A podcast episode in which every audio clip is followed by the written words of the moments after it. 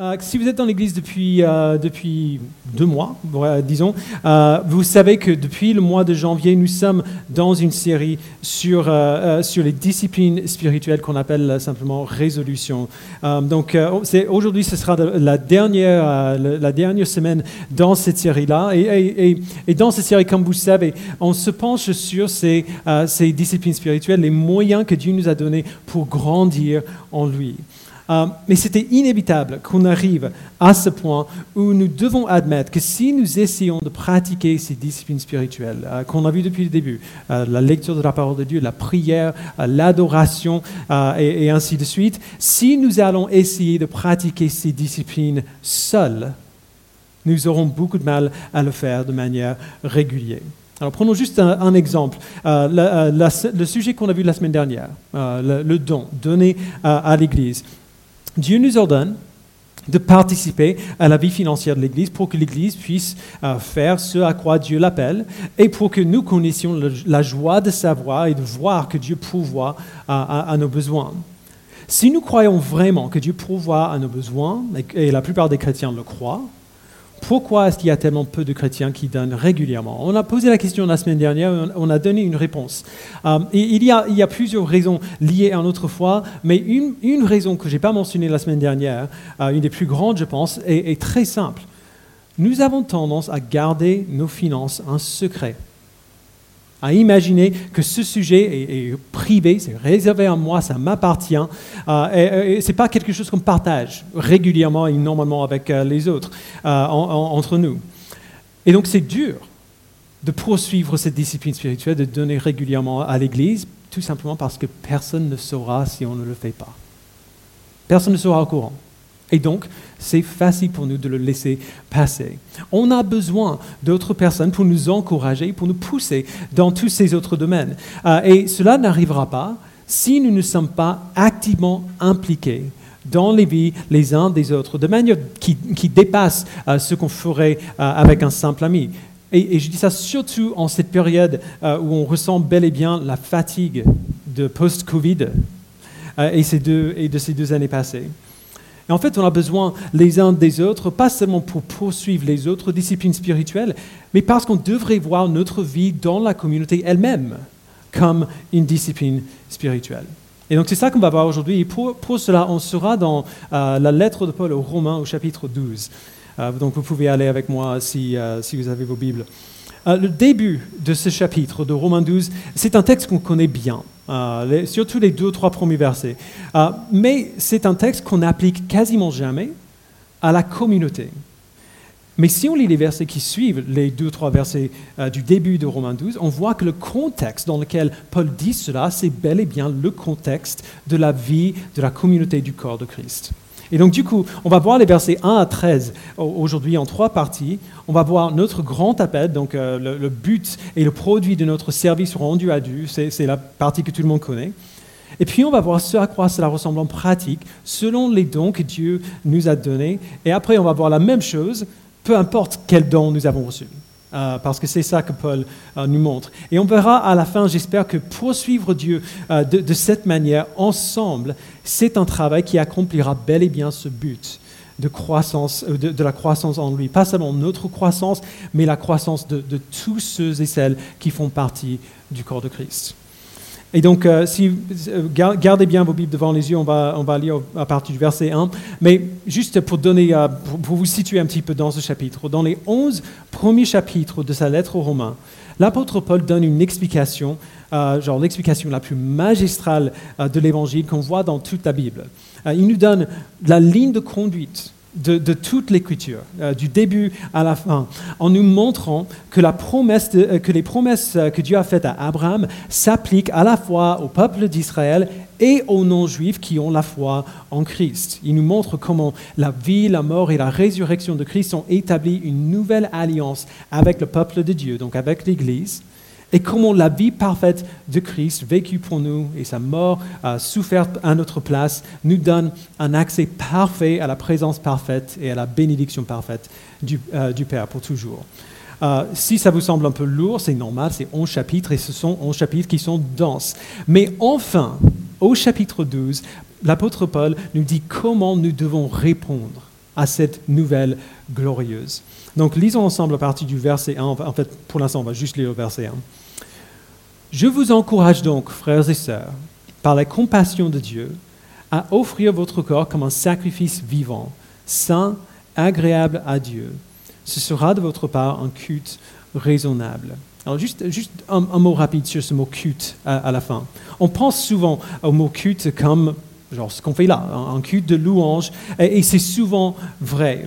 Mais ici, dans ce texte, le mot culte a plus le sens du service que de la louange, euh, dans le sens que lorsqu'on rend notre culte à Dieu, on se donne à son service, un peu comme les prêtres euh, de, de l'Ancien Testament. Et c'est pour cela que j'ai appelé ce premier point un appel au service plutôt qu'un appel à louer.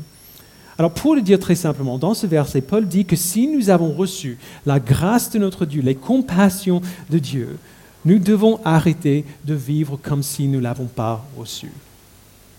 Si Dieu nous a adoptés et rachetés par, son Fils, nous devons arrêter de vivre comme si nous ne lui appartenons pas. Puisqu'il nous a montré sa compassion, il nous appelle à offrir nos corps comme des sacrifices vivants, totalement engagés à son service. Alors, les implications, rien que de cette partie de la phrase, sont énormes. Déjà, il ne nous, dit pas de présenter nos cœurs ou nos âmes, nos pensées euh, ou nos esprits comme des sacrifices vivants. Il nous, dit, euh, il nous appelle à offrir nos corps comme des sacrifices vivants. Cela veut dire que le culte raisonnable, entre guillemets, rendu à Dieu, le service auquel Dieu nous appelle, englobe les domaines de notre vie que nous ne trouvons pas forcément spirituels.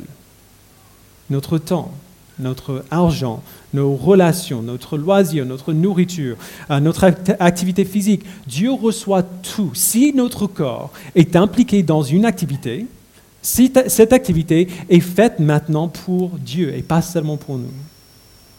Deuxièmement, il nous dit d'offrir notre corps comme un sacrifice vivant. Alors quand on pense au sacrifice, on pense toujours à l'Ancien Testament et aux, tous, les, tous les animaux qu'on tue en sacrifice à Dieu. C'est un peu difficile de comprendre pourquoi, le pourquoi et le comment de tout cela, mais les sacrifices étaient des offrandes que les Juifs faisaient à Dieu pour des raisons euh, variées. Euh, ils amenaient un animal, le fruit de leur récolte, euh, des, légumes, des fruits, des graines, et ils donnaient cette chose à Dieu. Donc ce sacrifice était soit mis, mis au service selon des règles établies, soit consommé par le feu, soit mis au service pour sa gloire. C'était un signe de leur dépendance de Dieu et de leur allégeance euh, envers lui.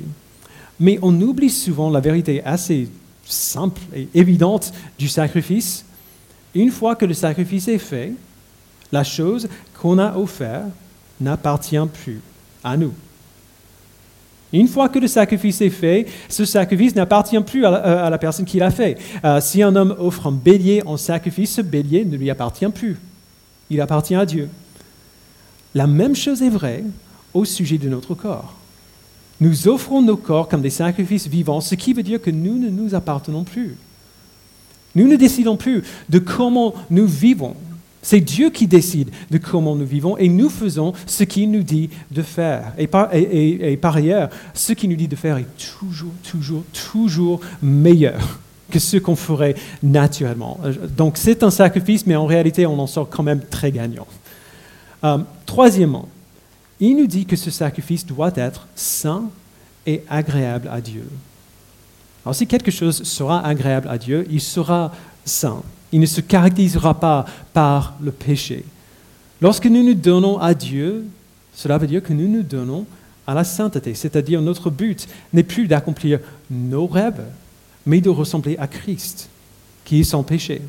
Et encore une fois, renoncer à nos rêves, pour ressembler à Christ est infiniment mieux que d'avoir tous nos rêves accomplis sans lui, sans lui ressembler. Nous avons des rêves assez pitoyables comparés à la ressemblance à Christ.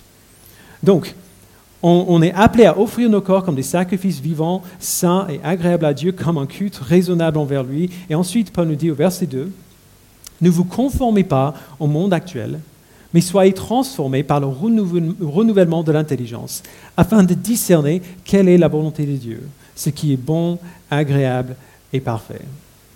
Alors, on connaît bien ce verset, comme j'ai dit, mais on a souvent tendance à trop mystifier ce que Paul dit ici. C'est beaucoup plus simple qu'on imagine. On a tous fait cette expérience. On voit un film, euh, par exemple, mon esprit va toujours dans ce sens-là. On, voit un film et on se dit, euh, on pense à quelqu'un qu'on connaît, qu'on connaît bien, et on se dit du, euh, du film, oh, il aimerait trop ce film. Oh, elle détesterait ce film-là. Alors comment on le sait? Parce qu'on connaît cette personne.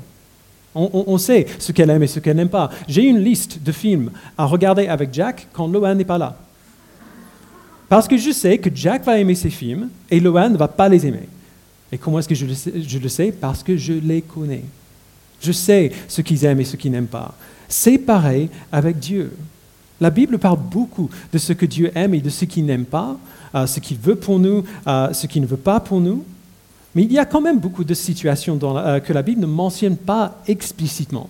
Il y a beaucoup de choix qu'on sera amené à faire dont la Bible ne semble pas avoir un avis tranché, au, moins de manière superficielle. La plupart du temps, la Bible a ce mot à dire quand même. Mais au moins de manière superficielle, la Bible ne, mentionne jamais la situation qui est devant moi explicitement. Et donc si je cherche une réponse précise à ma situation actuelle, je ne la trouverai pas.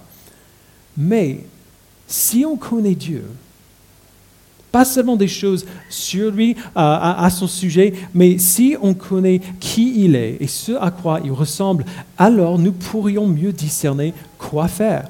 Même dans ces situations au, sujet desquelles la Bible ne dit rien d'explicite. Si nous connaissons Dieu, autrement dit, notre conscience devient fiable. Nous lisons sa parole et nous répondons à sa parole dans la prière et au fil du temps, le Saint-Esprit nous amène en une relation euh, plus intime avec lui. Nous apprenons à savoir ce à quoi il ressemble, ce qu'il aime, ce qu'il n'aime pas, parce que nous le connaissons lui. Et plus on le connaît, et plus on est capable de discerner sa volonté. Plus on le connaît, et plus on est capable de voir une situation donnée ou un choix que nous avons à faire et de dire, oui, Dieu détesterait cela. Oui, Dieu aimerait, il, approuverait euh, ceci. C'est ça que Dieu m'appelle à faire dans cette situation. Comment on le sait? Parce qu'on le connaît. Et c'est un des buts des disciplines spirituelles, qu'on puisse grandir dans notre connaissance de Dieu et dans notre relation avec lui, et qu'on apprenne à le connaître tellement bien qu'on soit capable de discerner ce qui est bon, agréable et parfait, sans même avoir besoin de regarder. Alors tout cela n'était, que, l'introduction de ce que Paul euh, dit ici. Euh, c'était Paul qui nous donne cette grande application générale de tout ce qu'il a dit dans les onze premiers chapitres de cette lettre. Puisque vous avez reçu la grâce de Dieu, offrez vos corps comme des sacrifices vivants à lui. Et au partir du verset 3, il commence à aller dans les détails de ce à quoi cela ressemble, en pratique. Et c'est intéressant de voir qu'il ne nous dit pas de nous focaliser sur nous-mêmes, d'essayer de nous améliorer nous-mêmes. Il nous dit plutôt de nous voir nous-mêmes de manière juste, dans l'humilité, ce qui, à son tour, forme la manière dont nous voyons et nous servons les autres. Donc, verset 3, lisons. Par la grâce qui m'a été donnée, je dis à chacun de vous de ne pas avoir une trop haute opinion de lui-même, mais de garder des sentiments modestes, chacun selon la mesure de foi que Dieu nous euh, lui a donnée. En effet, de même que nous avons plusieurs membres dans un seul corps et que tous les membres n'ont pas la même fonction, de même, nous qui sommes plusieurs, euh, nous formons un seul corps en Christ et nous sommes tous les membres les uns des autres, chacun pour sa part. Encore, Paul commence large avant de devenir plus précis. Euh, et l'attitude large derrière notre service spirituel, c'est une attitude d'humilité et d'intelligence. Euh, il nous appelle à nous voir nous-mêmes correctement et à voir les autres euh, correctement par extension. Nous voir et voir les autres de la bonne manière veut dire reconnaître que nous sommes différents. Nous sommes tous différents, que Dieu nous a donné des dons et des capacités différentes et que chaque don est nécessaire et bénéfique. Aucun membre du corps de Christ n'est plus utile qu'un autre. Les membres sont différents, mais ont une valeur égale. Alors évidemment, Paul veut nous faire éviter la comparaison les uns avec les autres, qui arrive tout le temps dans l'Église. Nous nous comparons constamment les uns, les uns aux autres de manière positive et négative. Ce, ce genre de jugement dans l'Église, c'est à la fois compréhensible, très fréquent et totalement ridicule. complètement insensé. Et c'est pour cela, je pense, qu'il dit qu'on devrait se voir correctement selon la mesure de foi que Dieu nous a donnée. Il y a toujours beaucoup de questions à propos de cette phrase-là, euh, selon la mesure de foi que Dieu nous a donnée, mais ça aussi, c'est plus simple qu'on imagine. J'aime beaucoup euh, Charles Spurgeon, le prédicateur anglais qui, euh, le pasteur anglais qui prêchait à Londres à la fin du 19e siècle. On l'appelle le prince des prédicateurs. Si vous êtes prédicateur, lire les sermons de Spurgeon sont complètement stimulants. Il n'y a, rien comme ça. Et en même temps, horriblement décourageant. Parce que personne n'a jamais été aussi bon, aussi doué euh, que lui pour ce qu'il fait. À part peut-être l'apôtre Paul. Il pourrait peut-être. Euh, mais et, ce n'est pas juste une question de talent, on, voit quand on lit euh, ces messages l'expérience d'une vie de foi abondante qui lui donne la possibilité d'apercevoir euh, de, telles merveilles dans, la parole de Dieu. Et donc, comme n'importe qui, je lis ces sermons et j'en suis bouleversé. Ils sont tellement riches. Mais en même temps, je, je, prêche aussi quasiment toutes les semaines. Et donc, en même temps que je suis impressionné et émerveillé par ce que je vois quand je lis ces messages, après ça, je regarde à, mes sermons, à moi, et j'ai envie de dire, mais autant arrêter maintenant. Je ne serai jamais aussi bon euh, que lui. Je, je n'ai pas sa foi, visiblement. Il y a un truc qui cloche. Je ne serai pas aussi bon que lui. Alors peut-être pas. Mais si Paul a raison ici, je n'ai pas besoin d'être aussi bon que lui. Parce que je ne prêche pas à l'église euh, du Metropolitan Tabernacle à Londres euh, à la fin du 19e siècle. Je n'ai pas besoin d'avoir la même mesure de foi que Charles Spurgeon parce que je ne suis pas Charles Spurgeon. Ce n'est pas ça que Dieu a fait de moi, ni ce à quoi il m'a appelé. Il m'a donné une mesure de foi qui est spécifique à moi aujourd'hui, qui grandira, j'espère, avec euh, le temps, il m'a donné des dons qui sont spécifiques à moi aujourd'hui et il me demande de me voir selon ma mesure de foi et de me servir de mes dons aujourd'hui. Il y a forcément quelqu'un ici euh, ce matin qui a besoin d'entendre cela et donc écoutez bien. Dieu ne s'attend pas à plus de notre part que ce qu'il nous a donné. Dieu ne s'attend pas de notre part à plus que ce qu'il nous a donné.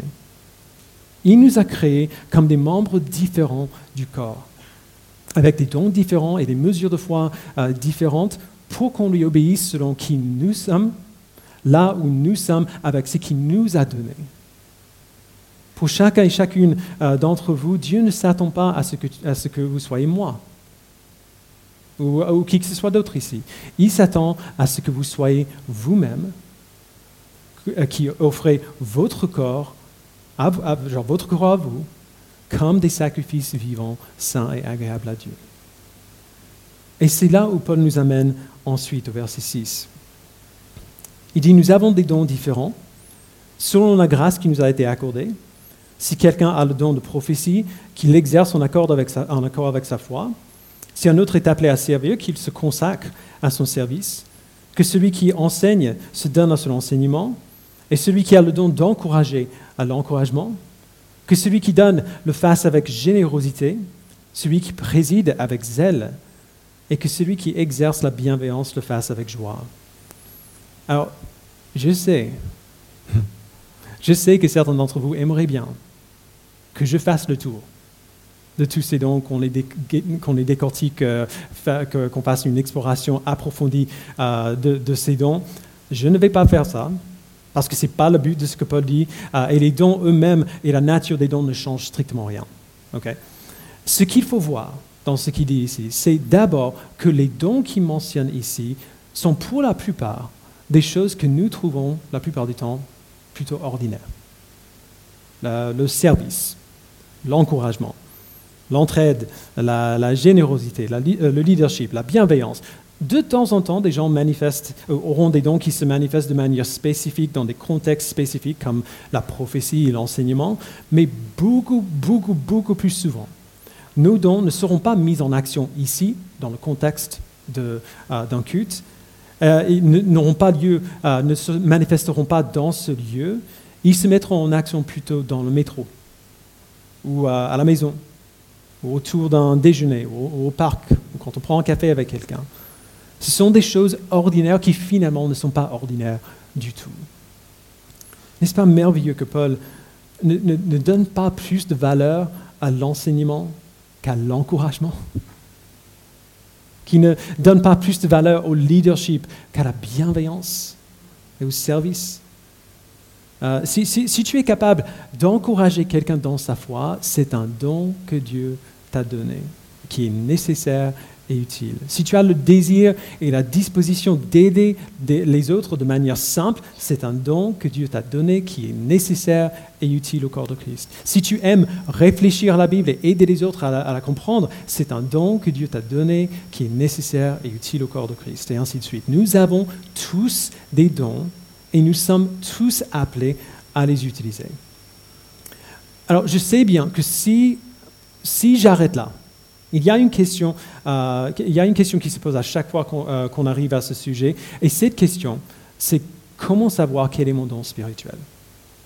Et je sais que si, je ne dis rien, il y aura des questions après l'écoute, donc je vais, le dire maintenant. Il y a parfois des, euh, des conférences entières basées sur cette idée. Venez découvrir vos, vos dons spirituels. On m'a demandé dans le passé pourquoi on ne fait pas d'atelier à ce sujet dans l'Église. Alors cette question est un peu accessoire à ce texte, mais pas, pas totalement quand même. Et je dois dire que cette question me rend mal à l'aise, pour deux raisons. La première raison, c'est que nous, faisons souvent une distinction entre les dons spirituels et les dons ordinaires que la Bible ne fait pas. Paul, il semble peut-être faire une distinction entre les deux dans, euh, dans sa lettre aux Corinthiens, la première lettre, euh, au, chapitre 12 et 14, quand il parle des dons de prophétie, de guérison, de, de langue et ainsi de suite. Mais il faut quand même se souvenir que dans cette lettre-là, Paul, adresse un problème particulier dans l'église de Corinthe. Et même dans ces chapitres-là, quand il donne la liste des dons spirituels, il inclut des dons que nous verrions comme ordinaires, comme le secours, la direction, l'administration, comme on voit dans euh, le verset 28 euh, du chapitre 12. Donc voilà la première raison pour laquelle cette question de comment, comment est-ce que je peux savoir quels sont mes dons spirituels me rend un peu mal à l'aise. On a tendance à créer une distinction nette qui n'est pas si nette que ça dans la Bible. Voici la deuxième raison, et c'est beaucoup plus simple, parce que la Bible ne répond jamais à la question. La Bible ne nous dit jamais comment découvrir nos dons spirituels. Et donc si, si quelqu'un prétend avoir une méthode pour découvrir nos dons spirituels, j'ai de gros doutes.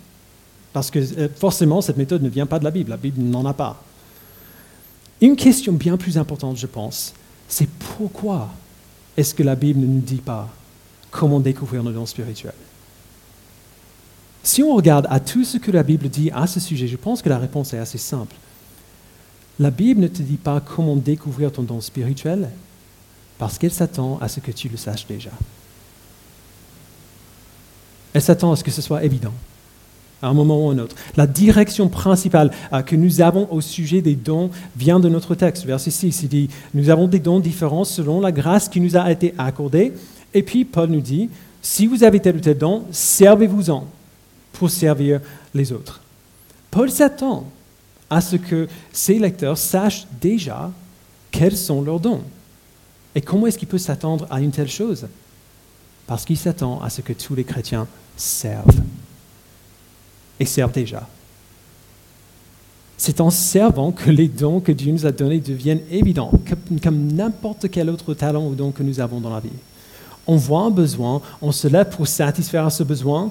La plupart du temps, on n'aura pas un don particulier pour euh, faire ceci ou cela, mais on sert parce qu'il y a besoin qu'on serve. Et on continue de faire cela, et un jour, on voit que finalement, on a un don pour servir de tel ou tel domaine particulier. Alors pour le coup, comment découvrir ton don spirituel? Tu sers de toutes les manières possibles et imaginables, et tu fais confiance que Dieu te donnera l'opportunité, un de ces jours, de servir selon les dons qu'il t'a donnés. Et si tu sers pendant des années et tu ne le vois toujours pas, eh bien tu continues quand même.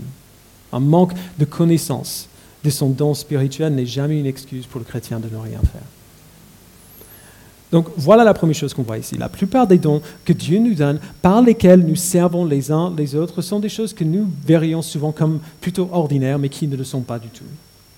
La deuxième chose qu'il faut voir ici, c'est que peu importe quel est notre don, Dieu nous appelle à, la mettre en action totalement. Totalement, pleinement, à nous donner tout entier à notre service.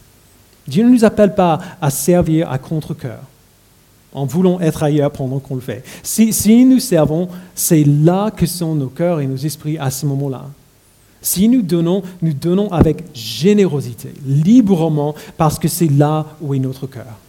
Si nous aidons, nous exerçons, nous exerçons la bienveillance avec joie, parce que c'est là où est notre cœur. C'est ainsi que Dieu nous appelle à servir, en nous servant de ce que Dieu nous a donné sans nous comparer aux autres pour le bien du corps et à nous donner tout entier à son service. Après cela, j'aime beaucoup ce que Paul fait.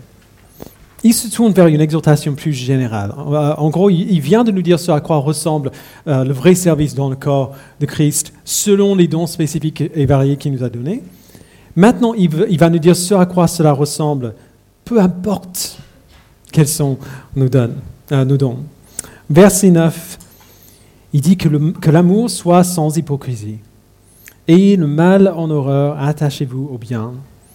Par amour fraternel, soyez pleins d'affection les uns les autres et rivalisez d'estime réciproque.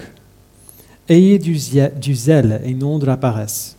Soyez fervents d'esprit et servez le Seigneur. Réjouissez-vous dans l'espérance et soyez patients dans la détresse. Persévérez dans la prière.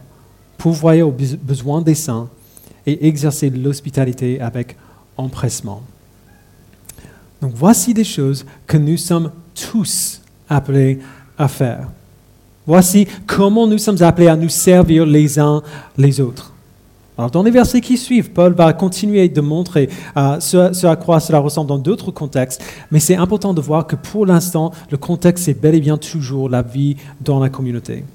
C'est ainsi que nous louons lorsque nous ne sommes pas rassemblés euh, ici le dimanche matin. C'est ainsi que nous voyons que Dieu nous transforme par le renouvellement de notre intelligence.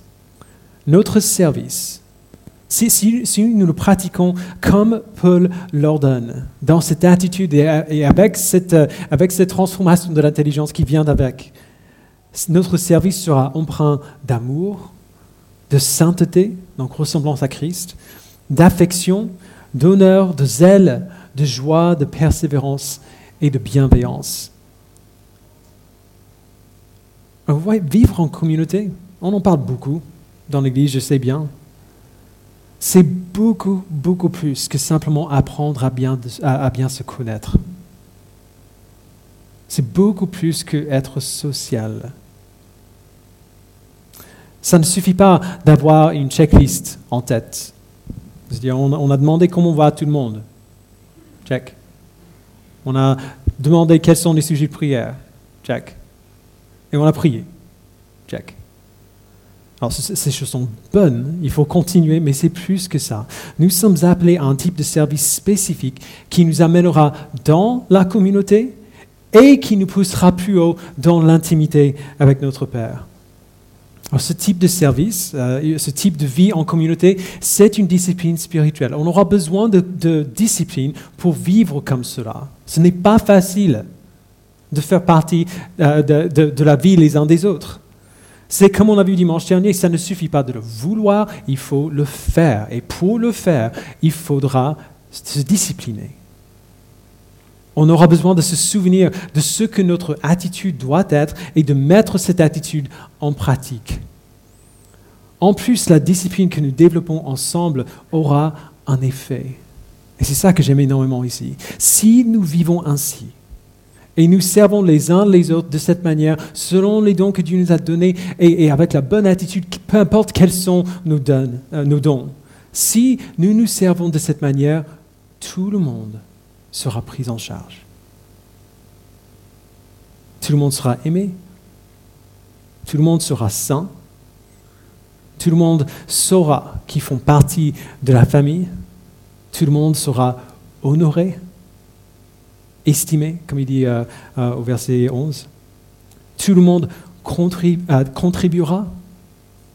Tout le monde sera heureux de la vie en communauté. Tout le monde sera patient les uns avec les autres. Tout le monde priera et on priera pour tout le monde. Tout le monde aura de quoi il a besoin. Tout le monde sera accueilli. Et il n'y a aucun meilleur environnement que ça pour grandir en Christ, pour grandir dans notre poursuite de toutes les autres disciplines spirituelles. Je dirais même que si on veut poursuivre les disciplines spirituelles de manière efficace, si nous voulons grandir en Christ de manière efficace, c'est ça l'environnement qu'il nous faut. Et on le sait, parce que c'est l'environnement que Dieu nous ordonne de produire dans notre assemblée. S'il y a une chose dont il faut se souvenir dans ce texte, c'est que le service auquel Dieu nous appelle, c'est notre responsabilité à nous tous. J'aime beaucoup qu'ils ne mettent pas la responsabilité euh, principale de ces choses sur une personne ou même sur un groupe de personnes. Quand on arrive dans une église, surtout une église qui est un peu grande, euh, on peut parfois avoir du mal à savoir comment commencer à servir. Alors les gens me posent la question souvent, ils, arrivent dans l'église, qu'est-ce que je peux faire? Comment est-ce que je peux, euh, peux m'intégrer dans le service à l'église? Ou peut-être qu'on est dans l'église depuis un petit moment maintenant, mais on est resté plutôt à l'écart. Et maintenant, on veut servir, mais on ne voit pas comment. Il y, a, une multitude de façons pour faire cela, mais j'aimerais juste vous donner deux, deux, deux exemples les plus simples enfin pas, les plus simples, mais peut-être les meilleurs. D'abord, venez à l'Église prêt à servir comme cela, selon vos dons variés et dans l'attitude que Dieu nous appelle à avoir, avec cet amour, avec cette bienveillance, euh, cette joie, ce désir d'être, euh, de, prier les uns pour les autres, d'être patients les uns pour les autres, de nous aider les uns les autres. Venez à l'Église prêt à servir comme ça, en cherchant des occasions pour accueillir. Quand on parle de l'accueil dans cette église, on a tendance à, nous diriger euh, tout de suite vers les diacres. Vers, Steve, qui est notre diacre d'intégration, et vers Aurélie, qui est le diacre pour euh, l'accueil. Alors, ce processus d'aider les gens à s'intégrer dans la communauté est souvent repoussé sur eux ou sur l'équipe d'accueil. donc j'aimerais être aussi clair que possible. Ce n'est pas la responsabilité de Steve d'intégrer tout le monde dans la communauté. Ce n'est pas la responsabilité de... Merci. Ce, n'est pas la responsabilité d'Aurélie ou de l'équipe d'accueil d'accueillir tout le monde. Ils ont la responsabilité de faciliter cela. Euh, si, vous avez euh, des questions euh, et ne savez pas comment aider quelqu'un à, à s'intégrer, vous pouvez aller les voir ou un membre de l'équipe d'accueil. Mais cette responsabilité n'est pas sur eux. Si vous ne faites pas partie de l'équipe d'accueil, si vous n'êtes pas Steve ou Aurélie, vous avez tout de même la responsabilité d'accueillir les autres et d'aider les gens à s'intégrer dans la communauté ici. C'est notre responsabilité à nous tous. Pourquoi? Parce que Paul nous a dit à nous tous de pouvoir aux besoins des saints et d'exercer l'hospitalité avec empressement.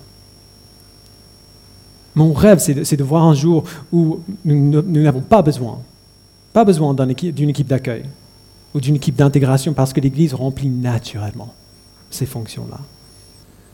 Alors venez à l'Église prêt à servir comme Paul nous dit de faire. Et quand vous venez, mettez cela en pratique en accueillant tout le monde, pas seulement vos amis. S'il y a quelqu'un que vous ne connaissez pas, accueillez-le. Vous apprendrez peut-être qu'ils sont déjà là depuis trois ans. Super. Maintenant, on se connaît. Et deuxièmement, prenez soin de tous ceux que vous pouvez. Servez-vous de vos dons pour servir les autres.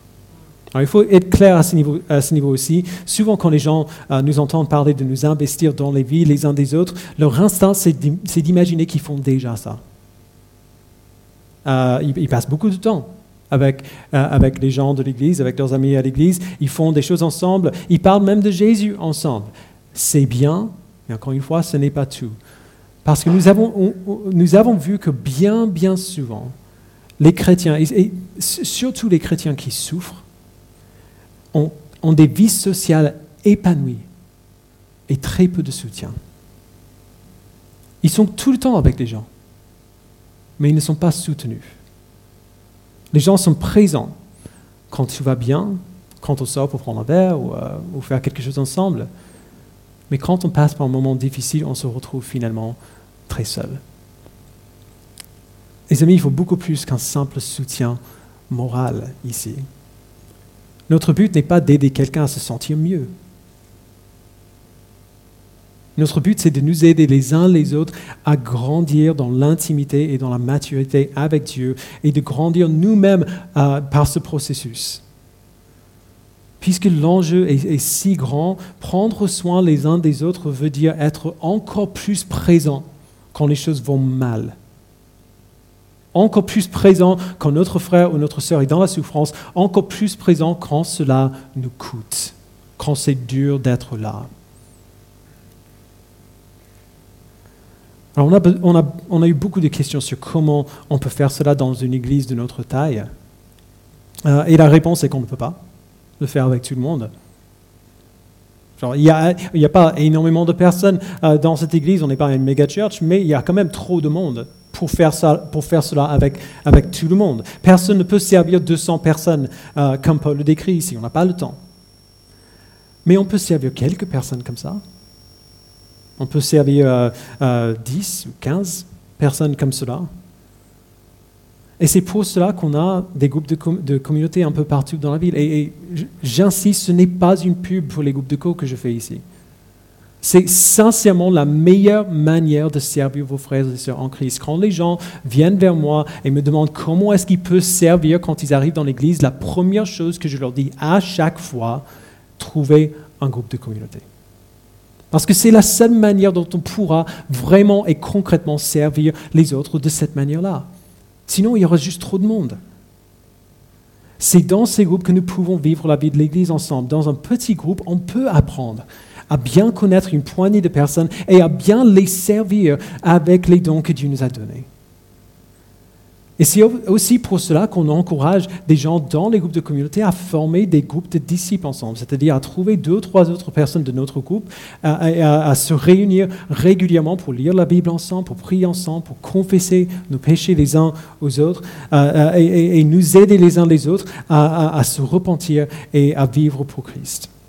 C'est dans ces groupes euh, que nous trouvons la forme la plus intense de, de croissance dans les disciplines spirituelles parce qu'on les poursuit ensemble comme on est censé faire.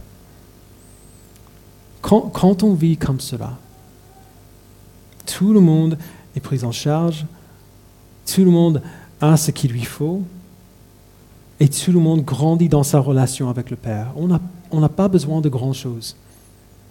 On n'a pas besoin de grands programmes ou de grandes structures. On a besoin des hommes et des femmes, des garçons et des filles, des frères et sœurs qui se servent les uns les autres avec les dons que Dieu leur a donnés et dans l'amour que Dieu nous appelle à avoir les uns pour les autres. Et donc, soyons disciplinés.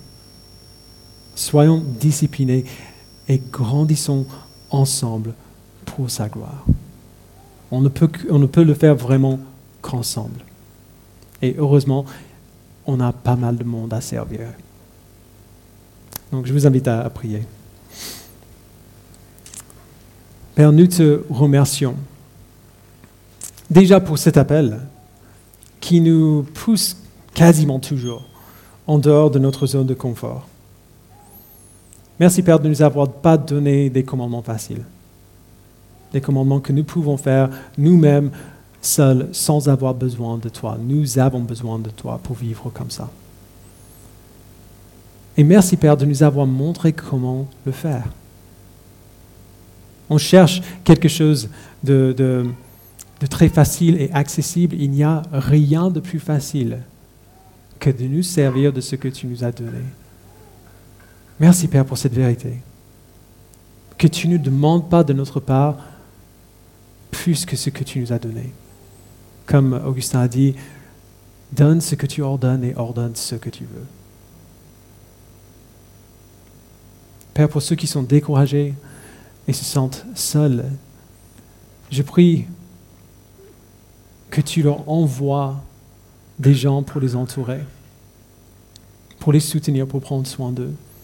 Et je prie aussi que tu leur donnes le courage d'aller vers les autres aussi, C'est difficile de le faire quand on ne va pas bien, quand on souffre.